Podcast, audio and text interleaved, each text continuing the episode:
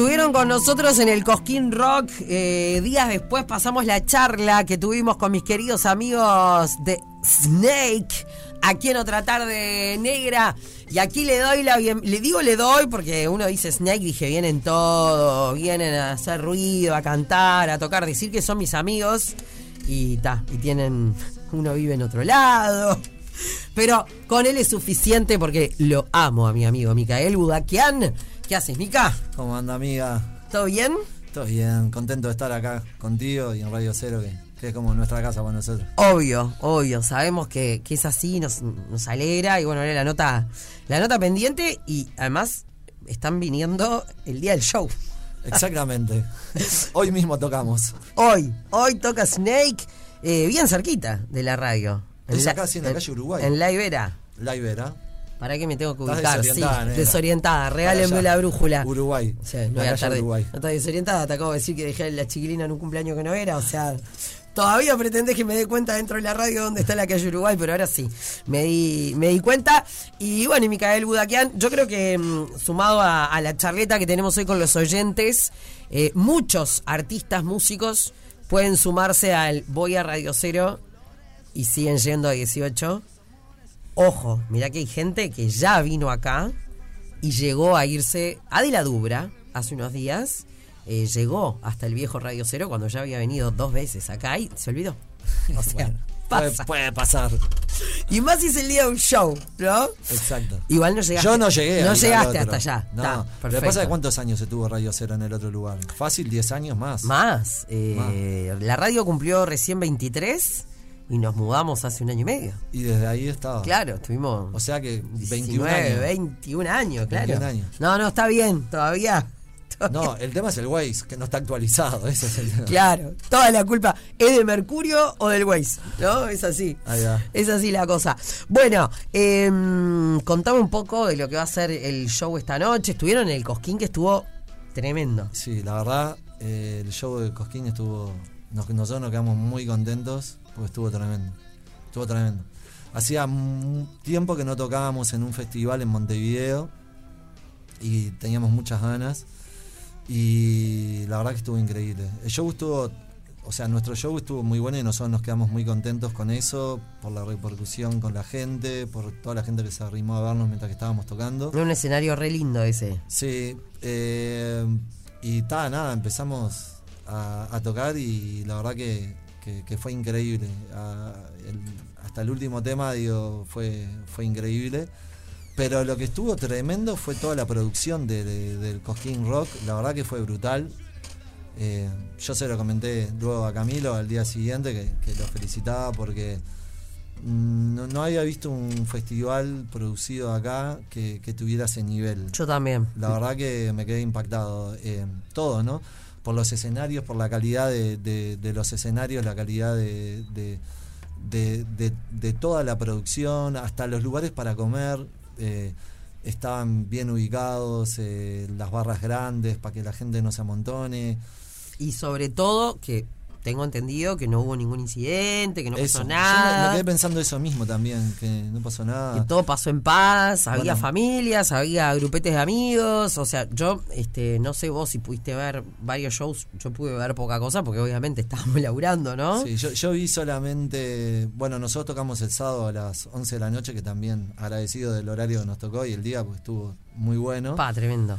Eh, y justo antes de tocar nosotros estaba tocando Divididos y, ta, y aproveché para subir un poco al escenario y mirar, mirar a Divididos desde arriba, pero fue, fue, fue, fue lo que vi y la verdad que me quedé impactado con, con, con todo eso, con la producción. Ah, ¿lo viste desde los el músicos. mismo escenario que estaban Sí, tocando? sí. Uh, es muy bueno eso. Medio de colado ahí. Ah, pero debe estar, o sea, un power divididos. Pero tal, lo vi un ratito pues ya teníamos que tocar nosotros y bueno, también me gusta concentrar O antes de, de subir a tocar. Obvio.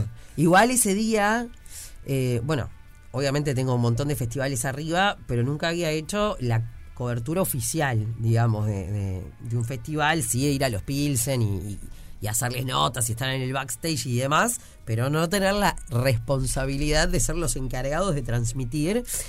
Y, mm, y como que descubrí un montón de cosas de, los artistas, ¿no? Tenías al que te decía, no, no, mejor hablamos después del show, el que estaba re tranca y tipo, no, en cinco salgo, pero dale, seguimos charlando. Eh, una Marilina Bertoldi que me dijo, no, nosotros no ensayamos. Eh, no sé, como que descubrí mm, mucha más data de los artistas estando, estando ahí, que entiendo igual que de repente no es lo mismo un festival, un show como el que tienen hoy en la Ibera que lo que es un show de Snake en un festival, ¿no? Sí, sí.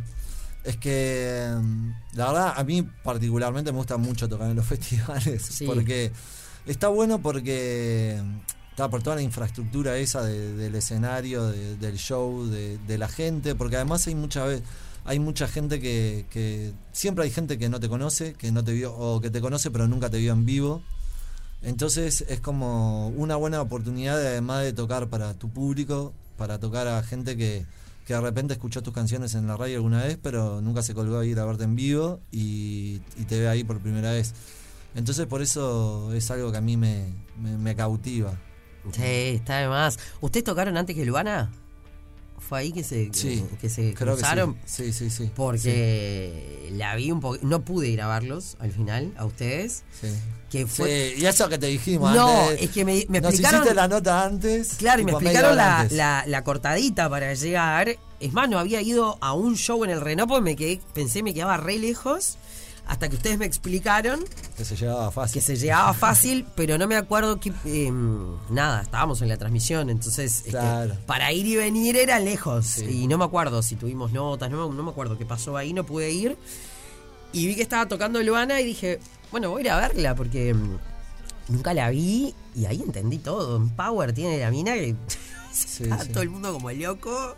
Eh, y dije, pa, ¿qué, qué es lo bueno de los festivales también, ¿no? Sí. Conocer. Sí. No, la, la verdad que el show de Cosquín estuvo muy bueno. Y bueno, está nada, y ahora es el, el- este es el siguiente show post Cosquín, digamos, que tenemos. Y justamente en Montevideo también, que hacía mucho que no hacíamos una fecha solos acá. Eh, Se hace pila que no tocan acá en Montevideo, sí. ¿no? Bueno, tan solo no estamos porque en una fecha nuestra, vamos a hablar mejor. claro, tienen Que no invitados. hacíamos una, una fecha nuestra acá en Montevideo.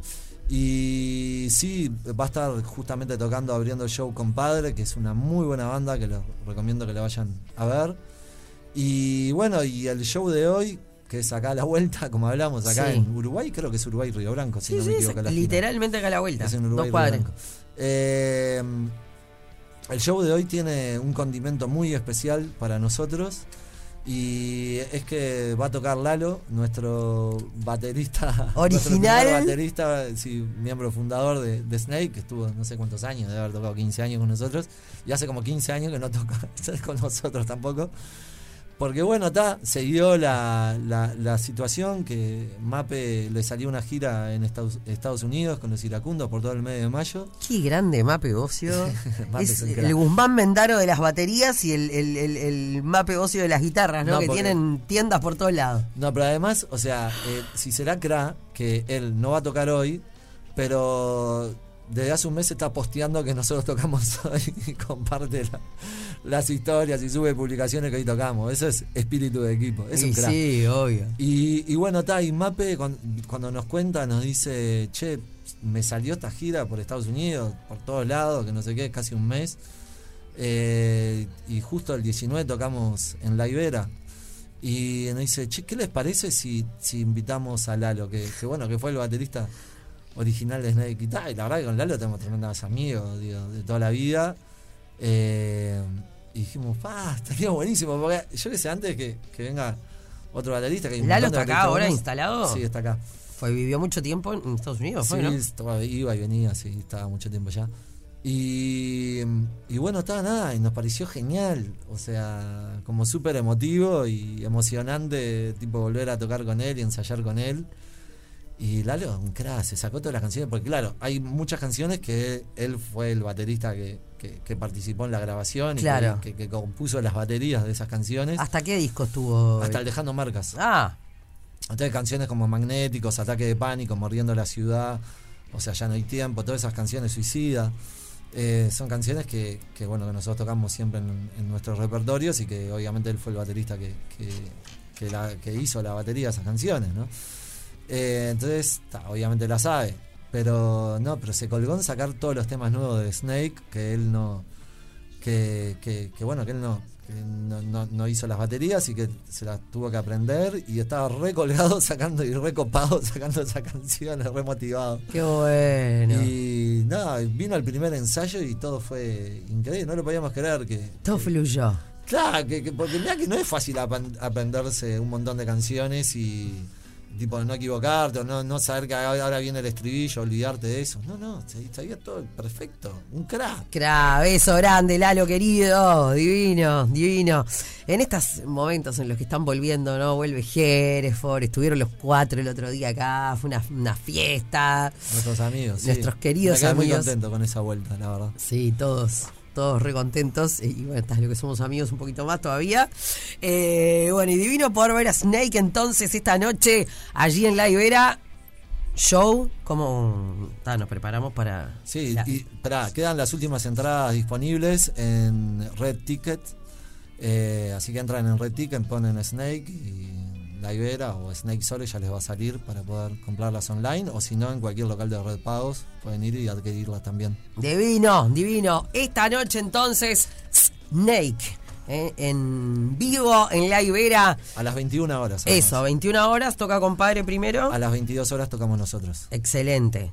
Eh, show apto para. Es apto Para, para, todo, público. Sí, sí, de hecho, eh, mucha gente nos escribió al Instagram nuestro que bueno que habían sacado entradas para ir con los hijos y eso. Así que eso está muy bueno, porque no siempre se da esa oportunidad. Obvio, obvio, qué lindo, ¿no? Y, y, y es un momento de mancomunión así con tus hijos cuando compartís este, Obvio. la música. Yo siempre llevé a mi hijo, siempre lo llevé a shows.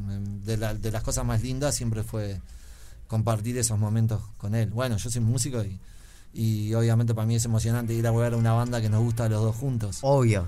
Pero, pero sí, para mí de las cosas más lindas. Bueno, mi hija Carmela, eh, que tiene 10 me- eh, tiene, tiene 4 años, pero cuando tenía 10 meses, fue el primer show de, de su vida, fue a ver a Snake en la trastienda. Es verdad, me acuerdo. ¿Te acordás? Sí, cuando presentamos Pecadores y Corderos. Ah, fue ahí. Eh, sí, sí, claro. sí, cuando presentamos Pecadores y Corderos. Claro, Carmen. 2019. 2010, claro. Carmela es de diciembre del 18 y tenía, sí, Fue fue, en en septiembre. septiembre. Sí, sí, sí, estamos bien de memoria, Sí. ¿eh?